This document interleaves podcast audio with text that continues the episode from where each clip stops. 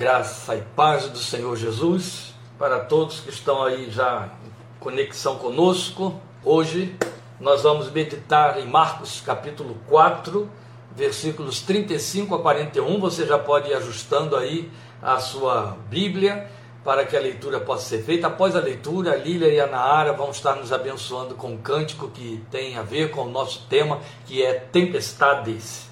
Tempestades. Não colocamos na página do Facebook, de maneira que você está sabendo agora em primeira mão. Por isso é que eu tenho de lhe avisar que o texto é Marcos 4, 35 a 41, dentre os três textos dos é, sinóticos que abordam a questão dessa primeira tempestade, porque houve duas, né? vamos lembrar, e na, na segunda, Mateus, Marcos e João é que fazem a descrição, a narrativa, mas não Lucas. Lucas fica de fora. Nesta, João não fala da primeira tempestade, mas Mateus, Marcos e Lucas o fazem, e aí nós pensamos apenas o texto de Marcos, que é o que nos interessa. Eu vou fazer a leitura, Marcos 4, 35, 41. Logo depois, Lília e Naara estarão adorando a Deus e nos conduzindo nesse louvor para que a gente possa abordar o tema desta tarde. Paz do Senhor e boa tarde para todos que estão nos cumprimentando agora. O texto de Marcos 4, 35 diz: Naquele dia, ao anoitecer, disse ele aos seus discípulos: Vamos para o outro lado. Deixando a multidão, eles o levaram no barco assim como estava. Outros barcos também o acompanhavam. Levantou-se um forte vendaval e as ondas se lançavam sobre o barco de forma que este ia se enchendo de água. Jesus estava na popa, dormindo com a cabeça sobre um travesseiro. Os discípulos o acordaram e clamaram: Mestre, não te importas que morramos? Ele se levantou, repreendeu o vento e disse ao mar: Aquiete-se, acalme-se. O vento se aquietou e fez-se completa bonança. Então perguntou aos seus discípulos: Por que vocês estão com tanto medo? Ainda não têm fé? Eles estavam apavorados e perguntavam uns aos outros: quem é este que até o vento e o mar lhe obedecem? Antes de passar a elas a palavra para o louvor, um pequeno detalhe que sempre enriquece, afinal de contas, o pregador que vai falar sobre o texto da tempestade trabalhou com construção naval durante muitos anos. Você percebe que o texto diz que Jesus dormia na polpa do barco e, a, e o barco estava se enchendo de água com a tempestade que vinha por conta do vendaval. A esta altura, você sabendo que se trata de um barco pesqueiro, porque era isso que acontecia ali, vamos lembrar que eles tinham barcos de pesca. Por que, que Jesus dormia quando um barco se enchia de água? Porque eles estavam encarando a tempestade de frente. A água entrava pela proa, pela frente do barco e não chegava ainda até os fundos. De forma que talvez até para proteger o Senhor, a carga preciosa, eles estivessem trabalhando exaustivamente, enquanto uns remavam, os outros tentavam tirar água dentro do barco.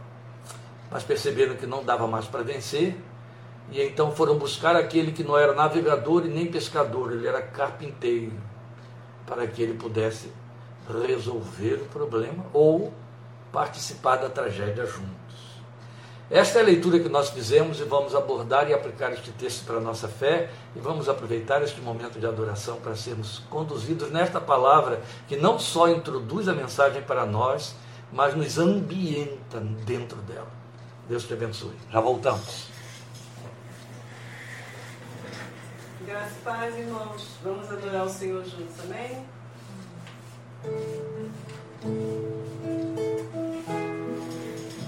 Música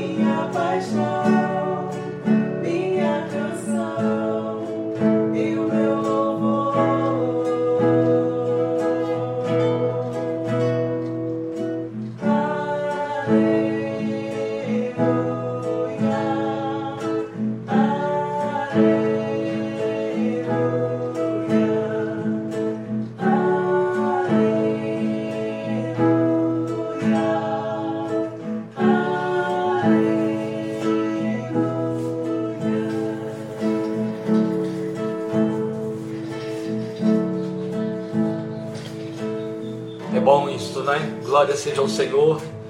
Se eu não coloco elas cantando aqui, já começam pessoas a reclamar, pedir que como é que é, não vai ter louvor, não teve louvor dessa vez.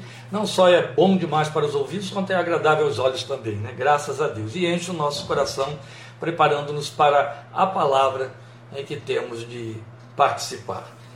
Graças a Deus por todo esse povo que aí está, desde o litoral de São Paulo até o nosso extremo nordeste, norte, fora deste país, mas a gente fica muito feliz e confortado de ter a presença e a companhia de vocês, de centro-oeste a sul, Brasília está ali presente, graças a Deus, enche o nosso coração de alegria. E o nosso texto que fomos, já fizemos a leitura aí, já fomos a ele apresentado em Marcos 4, 35 a 41, ele nos posiciona a respeito dessa primeira tempestade de que falamos, né, que Jesus esteve enfrentando com os discípulos. E nós queremos pensar nela a partir daquilo que ela sugere para nós. É quando a tempestade nos acomete. Precisamos pensar nisso. Antes da gente fazer qualquer tipo de aplicação que este texto histórico de milagre registra para nós e favorece, nós queremos lembrar algumas coisinhas a respeito da questão do tema mesmo, da questão de tempestade. Veja, é um fato comum e, e tão lógico e aparentemente lugar comum nas tempestades que cada uma é precedida e sucedida por calmaria. Aquele período que precede, ele não recebe nome. Ele só é lembrado depois que a tempestade se instala, é claro. É apenas o tempo bom, desejado e esperado. E geralmente nele, né, jamais vamos pensar em tempestade, mesmo que estejamos sobre águas. Mas depois que surge a tempestade, ele é lembrado como o tempo do sossego. Tem um nome muito especial, bonança. Quando a tempestade cessa, nem sempre, mas via de regra, surge a calmaria. Aí ela recebeu o nome de bonança. E bonança só tem esse sentido e usufrutos se houve tempestade.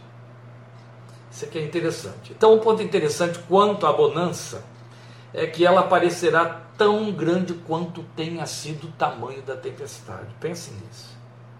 Entende? O nosso texto aqui, na versão que eu usei, diz que o vento se aquietou e fez-se completa bonança, mas as versões corrigida e atualizada de Almeida colocam grande bonança. E o texto original, pelo menos do grego da tradução Nestlé, fala de grande. De fato, o adjetivo aí é grande, grande bonança, o que subentende que houve uma grande tempestade para ter havido grande bonança, porque houve grande tempestade.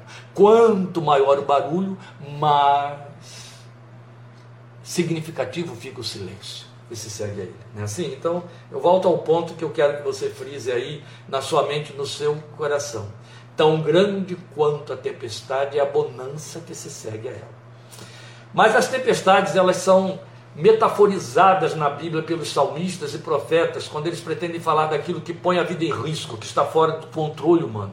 Eu pensei apenas alguns versículos, alguns textos, eles são vastos, viu? A Bíblia trabalha com tempestade como metáfora, como é, é, alegoria, de forma muito ampla, quase tudo quanto é livro, especialmente os profetas e salmos.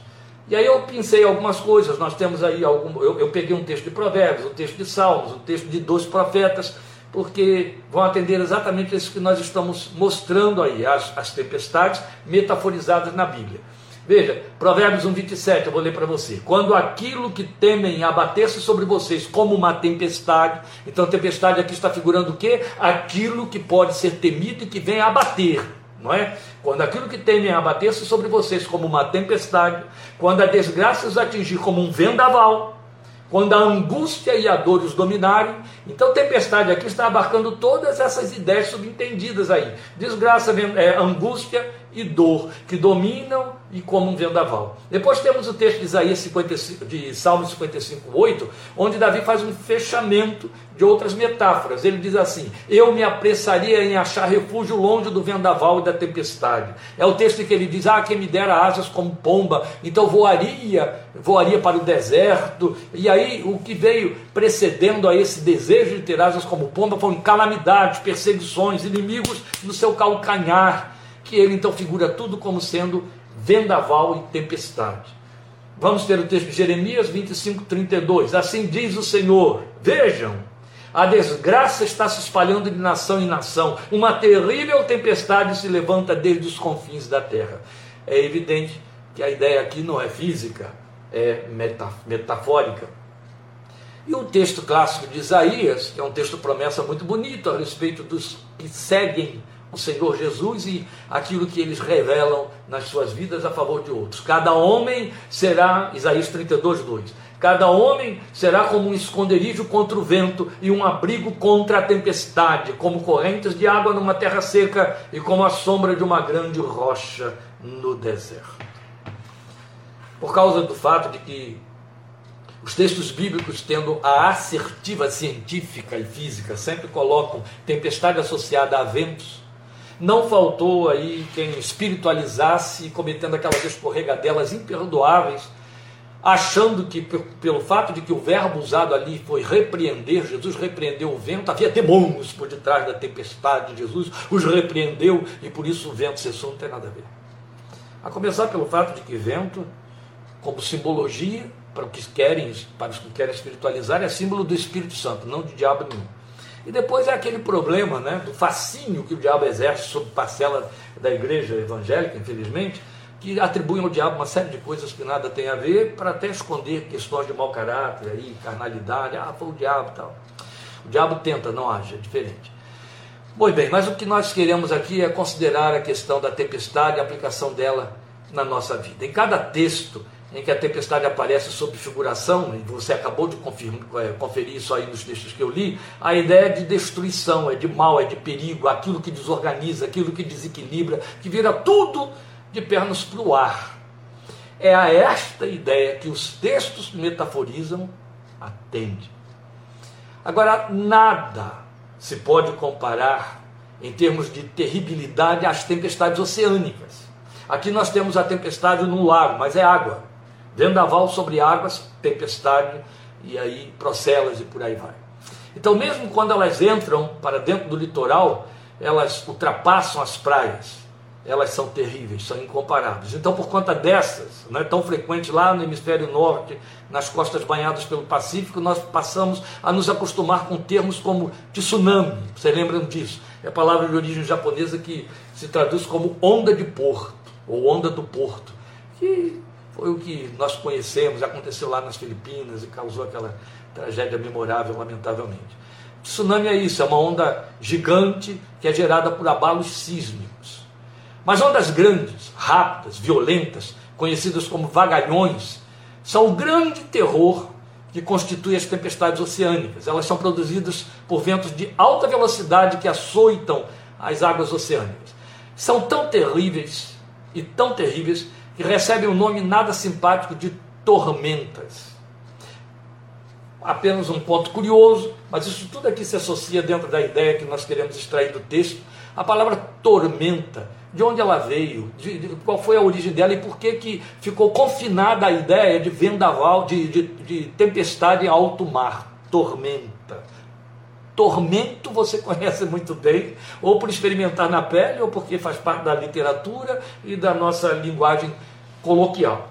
Mas a verdade é que tormenta é uma palavra que tem origem nas guerras medievais, em que se usavam catapultas para destruir fortalezas, torres de vigia, derrubar muralhas para que o inimigo então invadisse cidades fortificadas, aquelas pedras que causavam destruição, que eram atiradas a esmo para arrebentar com aquilo em que batessem. Às vezes elas atingiam barcos para onde pessoas corriam para se refugiar e os barcos iam a pique. Aquelas pedras eram chamadas de tormentas. E essa palavra acabou sendo adaptada para significar aquilo que desequilibra, que destrói, que põe a pique, que arrebenta com tudo. Tormenta também lembra tempestade, ficou confinada à ideia de tempestade. Então, posto isso, já ficou evidente o que tempestade significa. E aí vem a questão: o que nós podemos derivar desse texto histórico quanto às tempestades? Primeiramente, eu quero pontuar aqui o fato da razão para abordarmos o tema. A razão se encontra no próprio texto. Veja, o fato do Senhor Jesus fazer uma conexão entre tempestade, homens desesperados e fé pequenada, ou a fé pequena desses homens desesperados. O texto deixa claro que Jesus aponta a falta de fé como a causa para o pânico e não para a tempestade em si mesma ou por si só. Então é muito importante que tenhamos sensibilidade para discernir e fazer essa diferenciação. Quando Jesus repreende a tempestade e ela se acalma, e aí é que ele vai dialogar com os discípulos, só depois disso, é claro. Primeiro ele faz tudo se acalmar. Por que, que vocês estão com tanto medo? Onde está a fé que vocês têm? Por que, que a fé de vocês é tão pequena? Ele não estava dizendo, essa fé é tão pequena que a tempestade veio, ou não impediu a tempestade, ou não repreendeu a tempestade, ou não impediu a tempestade. Não é nada disso. Jesus reclama do fato de que a fé é apequenada pela reação que eles tiveram diante do estímulo do terror. E aí você pode começar já a fazer as associações cabíveis. Porque as tempestades, elas podem ter vagalhões grandes ou pequenos. Uma coisa é fato. Quem tem uma trajetória de vida, basta ser ser humano, tanto pior se for brasileiro, entende tempestade. Não física. A tempestade física, ela dificilmente nos causa preocupação e nos compromete, a não ser para os que vivem além da costa. Mas as tempestades metaforizadas, as tempestades espirituais. Se o vagalhão for muito grande, essa tempestade foi terrível, ela foi um tsunami, ela causou destruições. Se os vagalhões foram pequenos, causou muito terror, alguns danos, pois a vida em perigo. Mas ainda foi tempestade. Jesus estava repreendendo a reação a esse estímulo danoso. E por isso ele disse: fé é pequenada. Porque nem a falta de fé produziu ou permitiu a tempestade e nem impediu que ela fosse anulada. Porque se Jesus dependesse, como alguns pretendem, que Deus depende da nossa fé para realizar coisas, se Jesus dependesse da fé que aqueles homens tinham para que a tempestade cessasse, estavam todos a pique. Não é assim? Não. Jesus não dependeu da fé deles. Repreendeu uma fé que estava inexistente ali ou apequenada. E isso não impediu de manifestar o seu poder e fazer a tempestade cessar. Então, quando ele repreendeu a falta de fé, ele apontou para o pânico que ela, a falta de fé, não pôde impedir, é claro. Mas olha só, é que o texto registra fatos ocorridos nessa cena que nos falam de perto, que tem a ver conosco. Veja, o Senhor estava com eles e isso não impediu a tempestade. Preciso repetir? Ah, eu quero repetir. O Senhor estava com eles. Isso os livrou de enfrentar a tempestade? Não. A segunda tempestade, aquela que eu já comecei aqui dizendo, que é uma segunda que foi registrada, Jesus não estava com eles. Jesus os mandou ir e no caminho uma tempestade os acolheu, os esperava lá. Depois Jesus foi ao encontro deles. Na segunda é aquela em que ele anda sobre as águas. Mas aqui está a primeira tempestade, que diferentemente da segunda, ele está presente, ele está no barco, inclusive dormindo. E a tempestade não respeitou a presença dele ali, ela veio, ela os assolou, e não fez apenas barulho, encheu o barco de água, eles estavam a ponto de afundar, eles se viram desesperados, na iminência da morte, e tiveram que pedir socorro ao Senhor. A outra coisa é que a tempestade veio e o Senhor que dentro dela estava parecia indiferente a ela. Aí você pensa nos seus vagalhões, grandes ou pequenos. Quantas vezes você se viu no meio da tempestade, você crente, e teve essa sensação, quem sabe lançou esse tipo de pergunta: cadê o Senhor? Ele não está vendo isso aqui? Ele não está se dando conta do que está me acontecendo? Ele está indiferente a essa tragédia que está me acometendo, se abatendo sobre mim. Quantas vezes, não é, meus queridos? Quantas vezes, não é, meus queridos? Ele parece indiferente à tempestade. Quero te adiantar uma coisa que você já pode estar depreendendo daí. Você é inteligente, você lê Bíblia, você está acostumado a ouvir pregação da palavra de Deus. O importante é que ele estava lá. Parecendo indiferente ou não, o importante é que ele estava lá dentro do barco. E o fato puro e simples de que as tempestades nos ocorrem na vida. Isso aí já ficou claro depois de todas essas introduções que fizemos. Então nós precisamos estar preparados para elas. Daí temos vindo aos textos. E como eu disse que derivaríamos algumas coisas desse texto, nós vamos à primeira derivativa. Veja, a imprevisibilidade da tempestade. Esse é um ponto em que ninguém pensa. A tempestade não é programada. Nem sempre, quase que invariavelmente, a tempestade é imprevisível. Ela pode até ser previsível em termos de meteorologia, mas as dimensões e as consequências das suas dimensões nunca, nunca podem ser previsíveis. Porque as dimensões tem a ver com aquilo que ela encontra pela frente. Se houver muitas construções mal, mal feitas, essas construções serão encaradas pela tempestade, ela vai se arrebentar contra elas, e se forem mal feitas, vão cair. Captura. Então, o tamanho do estrado da tempestade tem a ver com o que se oferece a ela e como nós estamos no meio dela, quando ela vem.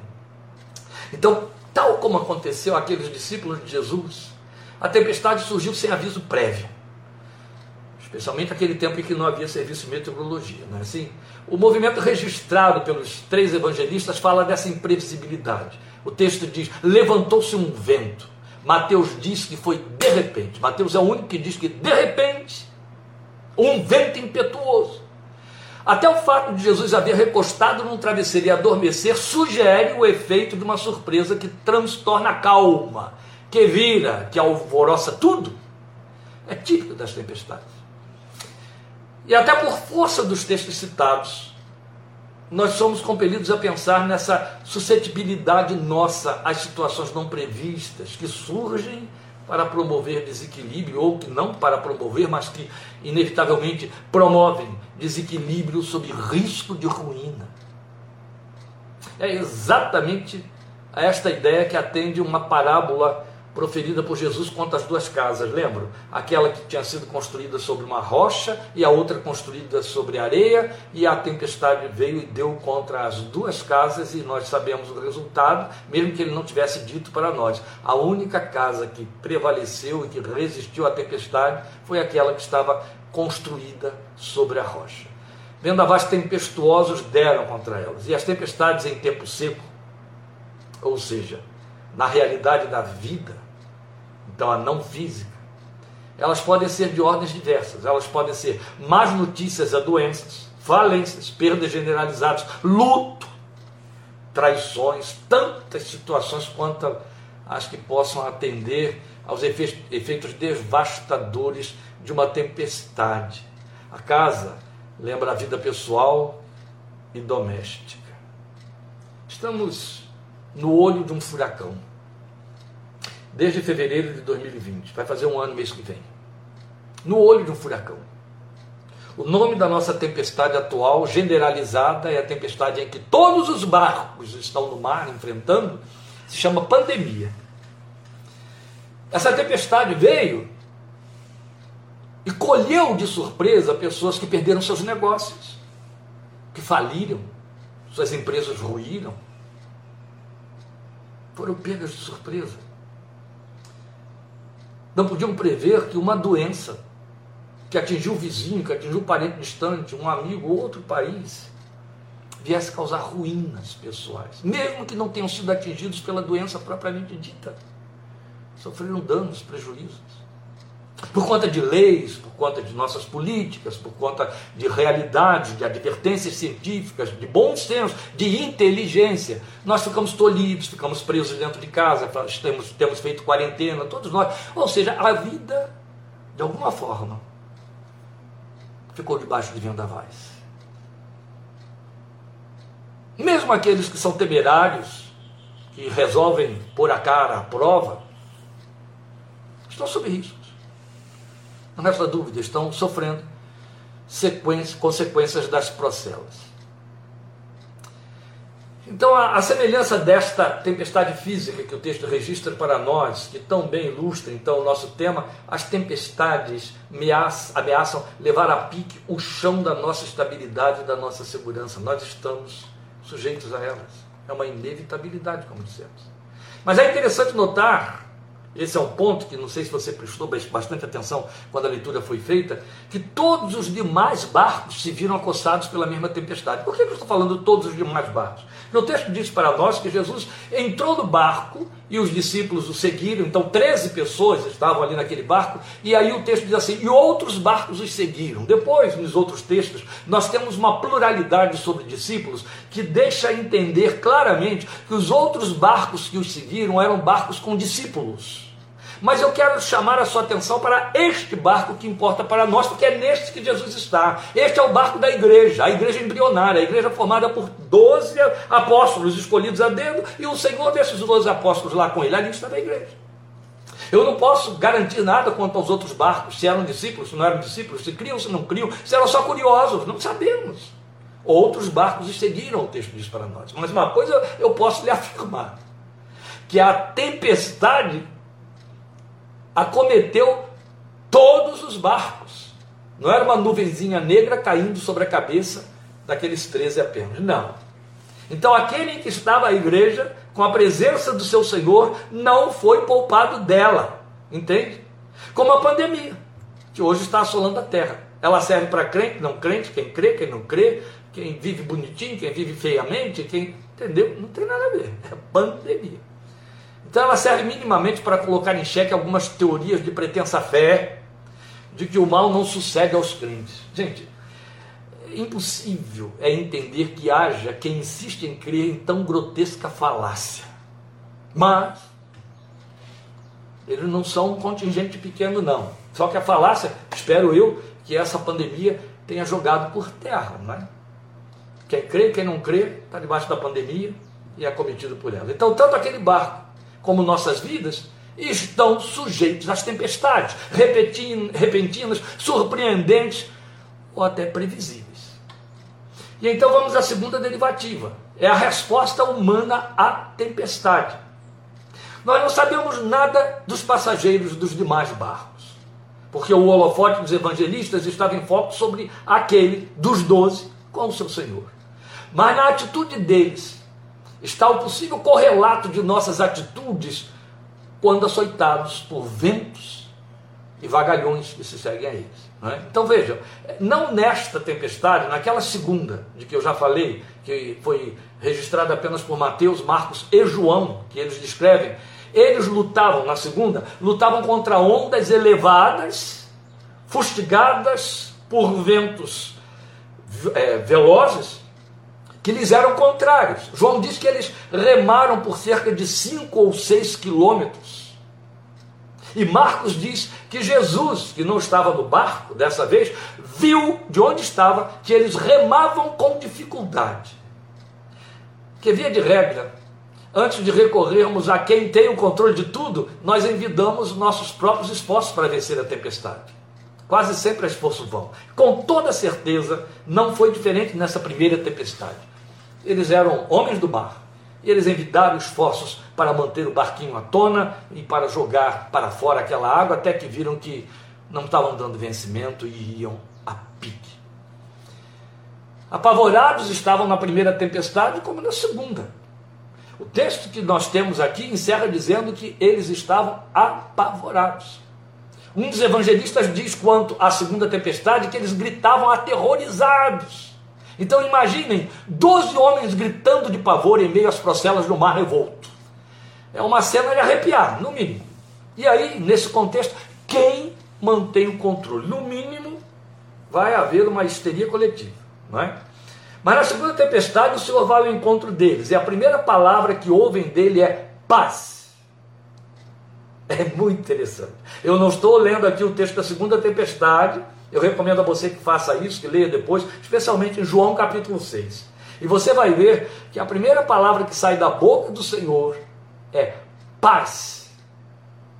Paz parece ser a primeira coisa que uma tempestade compromete.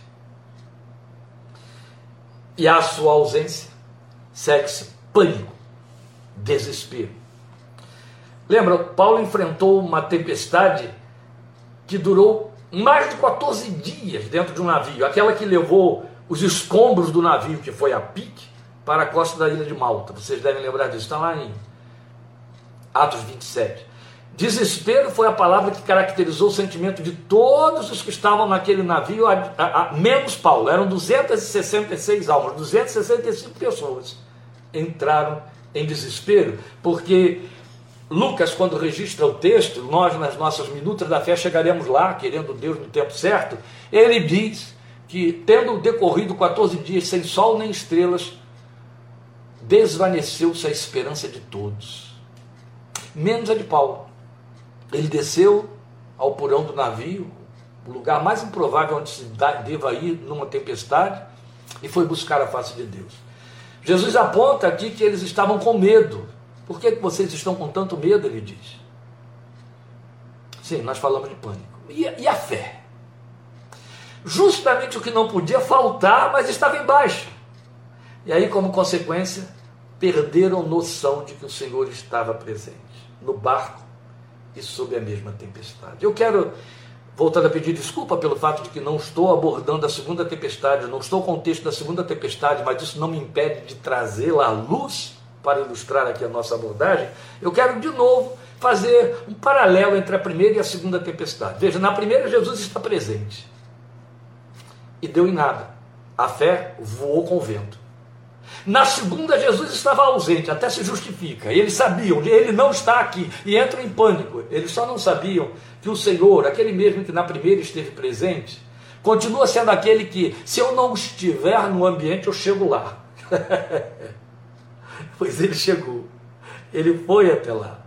Mas na primeira situação a fé não funcionou, na segunda, outro tanto. Na segunda, volta a dizer, eles podiam até justificar dizendo, mas o senhor não estava aqui. Então vamos comparar da seguinte maneira. Na primeira, eu sei que ele está no ambiente, eu sei que ele está presente. Mas se a minha fé não contempla,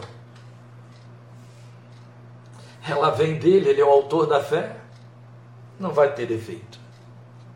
Na segunda, eu sei que ele, está, ele não está presente, pelo menos eu sei que ele não está aqui, eu tenho que invocá-lo. Mas no mínimo eu preciso crer que ele venha ao meu encontro, que ele venha ao meu socorro. Foi o que aconteceu. E a fé aí tem de funcionar de novo. Mas eu quero chamar a sua atenção para esse detalhe dele presente no barco, ainda que a fé não o tenha visto, ainda que não se tenha cumprido na vida deles a palavra em que Paulo nos diz: andamos por fé, não pelo que vemos. O fato do Senhor estar presente ilustra vividamente para nós a palavra que nós temos no Salmo 91, 15 estarei com ele na angústia, o Senhor diz. Estarei com ela na angústia. Oh, meus irmãos, como nós precisamos nos apropriar desta palavra em tempos de bonança e especialmente no meio da tempestade.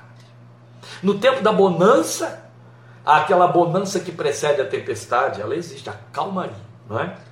No tempo da bonança, eu preciso me fortalecer, me dar conta de que o Senhor habita comigo. E ele disse: ele disse: Estarei com você na angústia. E você sabe disso, Dedé. Esses 16 anos aí de tempestade, dos quais eu participei de muitos desses anos, até o último deles, o tempo todo você sabia que ele estava dentro do barco da sua vida. Glória a Deus por isso. Eu quero pedir desculpas demais por eu ter feito aqui essa é, interligação aí com a nossa ouvinte, a nossa participante, mas é importante demais. Que a Dedé está nos dizendo, a tempestade assolou minha casa 16 anos, mas ele estava lá dentro. Eu participei disso. Eu posso afirmar a verdade, querida. Ele estava lá o tempo todo. Eu dou glória a Deus pela memória da sua fé e o seu testemunho no meio dessa tempestade. De fato, sua fé ficou inabalável. Glória seja ao Senhor Jesus, autor da fé. E aí, mais uma vez, na sua vida e na nossa vida, cumpre-se a promessa: estarei com Ele na angústia. Ele não fez cessar a angústia, mas ele ficou lá dentro, ele estava junto. E ainda temos Isaías 63, 9. Esse é um texto que eu quero chamar a sua atenção de uma forma mais particular ainda. Em toda a angústia deles, diz o texto de Isaías, em toda a angústia deles, foi ele angustiado, e o anjo da sua presença os salvou, pelo seu amor e pela sua compaixão, ele os remiu, os tomou e os conduziu todos os dias da antiguidade. Mas fique com a primeira linha de Isaías 63, versículo 9: Em toda a angústia deles foi ele angustiado. Você sabe qual é o sentido dessa palavra? Ele angustiado em toda a angústia deles? Ela vai além de significar um sofrimento de quem se entristece por ficar sabendo ou vendo acontecer alguma coisa. É mais do que isso. Significa viver a angústia por estar dentro dela, ou seja, passar pela mesma angústia por estar junto, por estar dentro dela. Então, quando o texto diz em toda a angústia deles foi ele angustiado, o texto estava dizendo, ele viveu a angústia com eles. Ele não tomou o conhecimento da angústia, ele se angustiou junto. Esta é a promessa, glória seja o seu santo nome. Ele no barco sempre, aleluia. É isso que a palavra promete. E ainda quero deixar com você o texto que repete Salmo 91, 15, que é Salmo 50, versículo 15, experiência de Davi.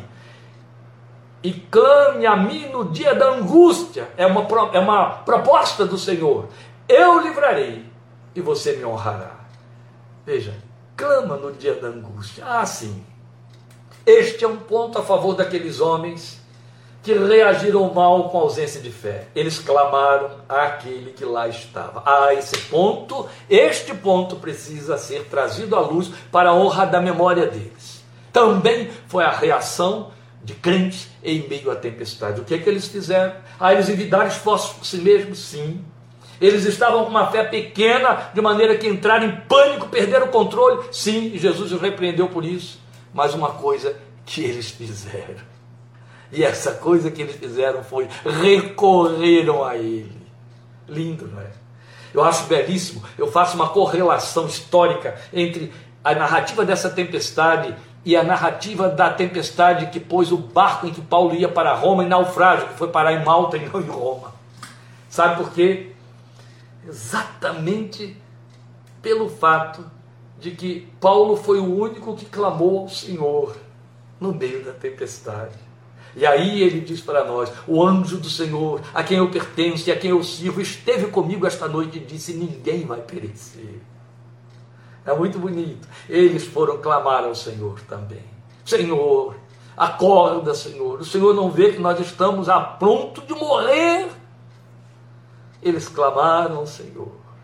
A fé pode estar pequena, a fé pode não ter segurado o pânico, mas se existe uma coisa que não podemos permitir que a fé pequenada faça é fechar a nossa boca, fechar o nosso coração.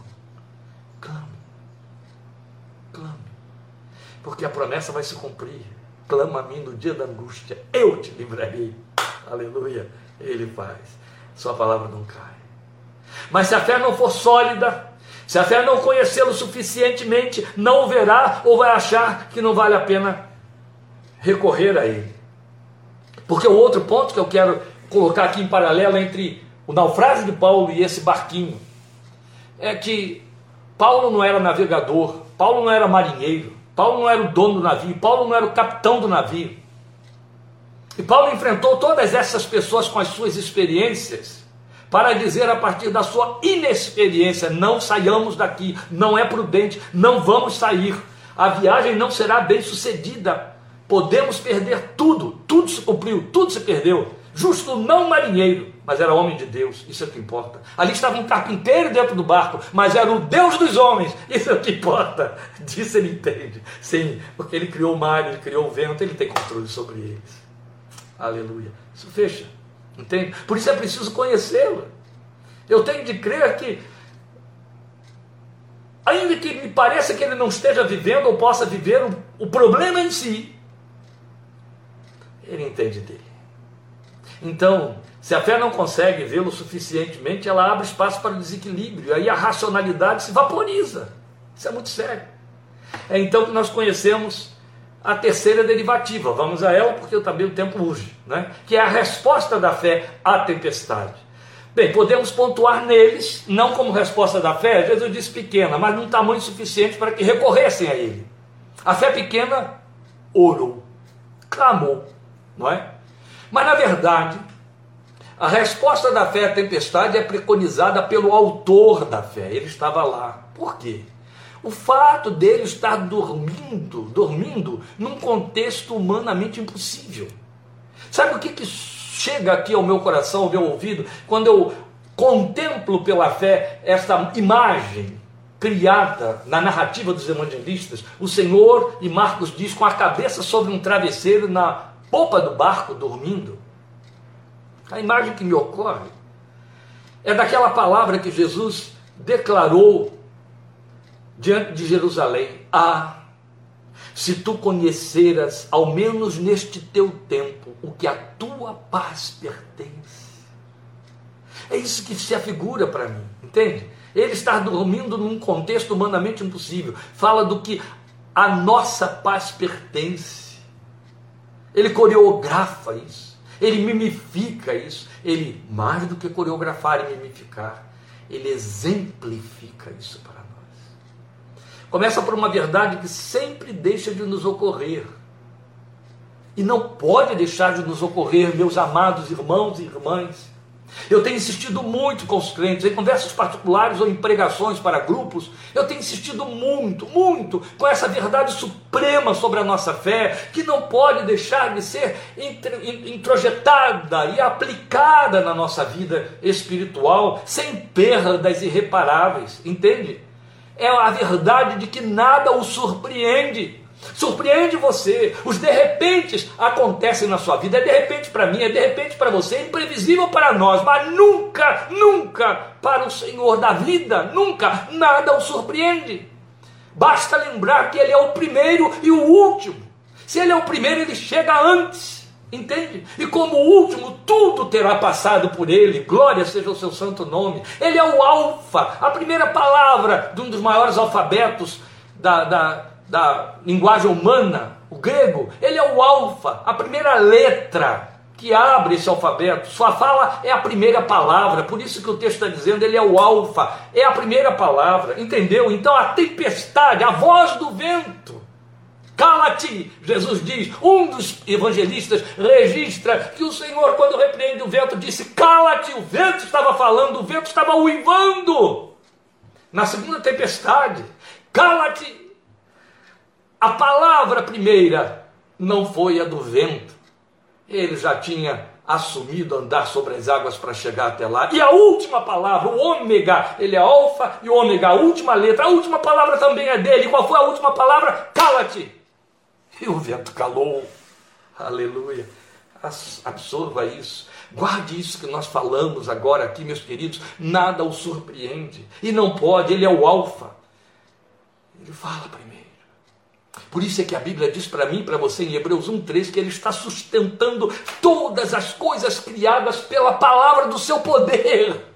É a sua palavra sempre. Alfa, ele fala primeiro. Ômega, ele dá a última palavra. Glória ao seu nome. Nada chega antes dele. E ele é o ômega, ele é aquele que diz a última coisa. Ele é o Senhor do tempo. Tudo está sob seu controle. E bem-aventurados são os que podem crer nessa bendita verdade. Glória seja o seu santo nome.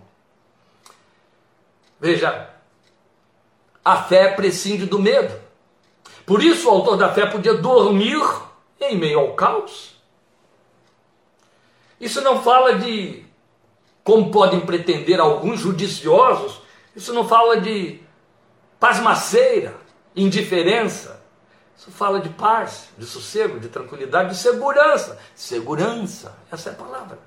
Quando ele nos transmitiu paz, foi muito significativo ouvi-lo dizer: Deixe-vos a paz, a minha paz vos dou.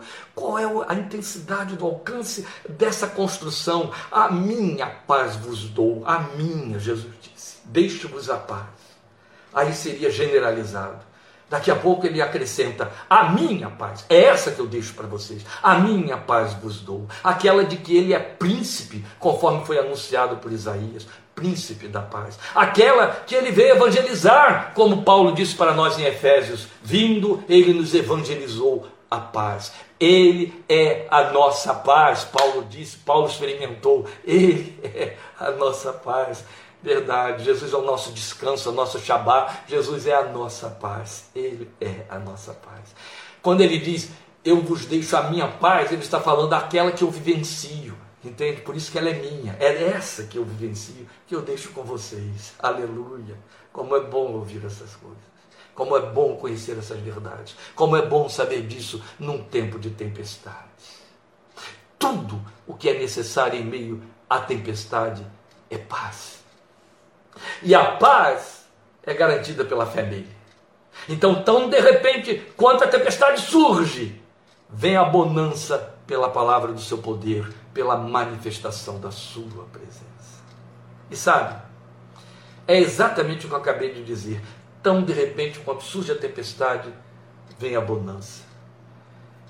A tempestade surge de repente, sem aviso prévio. A bonança surge no meio da tempestade, quando você menos espera, como um fogo que se apaga, ou um vento que se cala, que se aquieta. O de repente vale também para o milagre. Eu gosto de pregar isso e de pensar nisso, especialmente quando eu leio Atos capítulo 2. De repente veio do céu. Deus tem os seus de repente na nossa vida. Eu preciso estar aberto para isso. Você também, o tempo todo, entende? Se o Senhor está na sua vida, a casa está sobre a rocha. E aí ele descansa no fundo do barco, entendeu? Porque o barco aqui figura uh, o trilho da nossa, o nosso devir, a nossa fluência na existência, para onde estamos indo. E se ele está dentro do barco, vá até onde ele está, como também Paulo fez naquela grande tempestade daquele naufrágio. Fale com ele ali, vá ao fundo, vá falar com ele lá no fundo. Uma única palavra dele e a bonança se faz. Senhor, eu, eu, não, eu não sou digno de que o Senhor entre na minha casa, mas diz uma só palavra e o meu servo vai sarar. Jesus elogiou a fé desse homem. Basta uma palavra. Temos esses cânticos, lembra? Basta uma palavra tua. Isso tudo é verdadeiro. Ele não precisa de um longo discurso, de ensinar muitas coisas. Ele só diz: chega, acabou, para, sossega, paz seja convosco. Aleluia. Senhor, se queres, tu podes fazer com que eu fique limpo, o leproso disse. Ele disse, quero, e a lepra acabou. Que lindo, não é? Basta uma palavra, vai até onde ele está, fala com ele ali. É só uma única palavra e a bonança chega. Agora, observe esse ponto aqui interessante no fechamento dessa nossa reflexão. Tanto o barco da igreja, aquela em que estavam os doze, mais ele, quanto os demais, experimentaram a mesma tempestade. Mas quando a bonança chegou por conta dele estar no barco da igreja, também abençoou todos os demais. Viram aí? Assim como a tempestade assolou todo mundo, a igreja e não igreja, a bonança, quando veio a favor da igreja, abençoou com seus respingos todos os barcos que navegavam no mesmo mar. Aleluia. Continua sendo assim. Por quê? Porque é a palavra que há muito tempo ele empenhou quando ele disse a Abraão e declarou que nós somos os filhos na mesma fé que teve Abraão para seguirmos as pegadas da fé do nosso pai Abraão, como Paulo diz em Romanos 4. Em ti serão benditas todas as famílias da terra. Se o alvo de Deus é abençoar ao meu redor, se o alvo de Deus é que aquilo que Ele faz comigo, que constrói na minha vida, com que me abençoa, a bonança com que me cerca, me abençoe e atinja todos os que estão, as famílias circunvizinhas. Isso diz respeito, em primeiro plano, à família que está comigo no barco. Entende? Em ti serão benditas todas as famílias da terra, inevitavelmente começa pela nossa, a nossa família, os que estão em nosso entorno Glória seja o seu nome. Glória seja o seu nome. O nosso texto se encerra com aquela solene pergunta feita pelos discípulos depois que o milagre ocorreu: Quem é este? E é isso mesmo. Ele vai surpreender sempre. Nunca estaremos acostumados com o seu poder, nunca estaremos acostumados com as suas intervenções, nunca estaremos acostumados com as suas façanhas, seus milagres, suas intervenções, nunca. Por isso que milagre é milagre, não é previsível, não tem o nosso controle, aleluia. Ele vai sempre surpreender a nossa fé, sempre, ele sempre será mais. Por isso é que Paulo nos diz em Efésios 3 que ele é poderoso para fazer infinitamente mais do que pensamos, do que pedimos. Muito mais.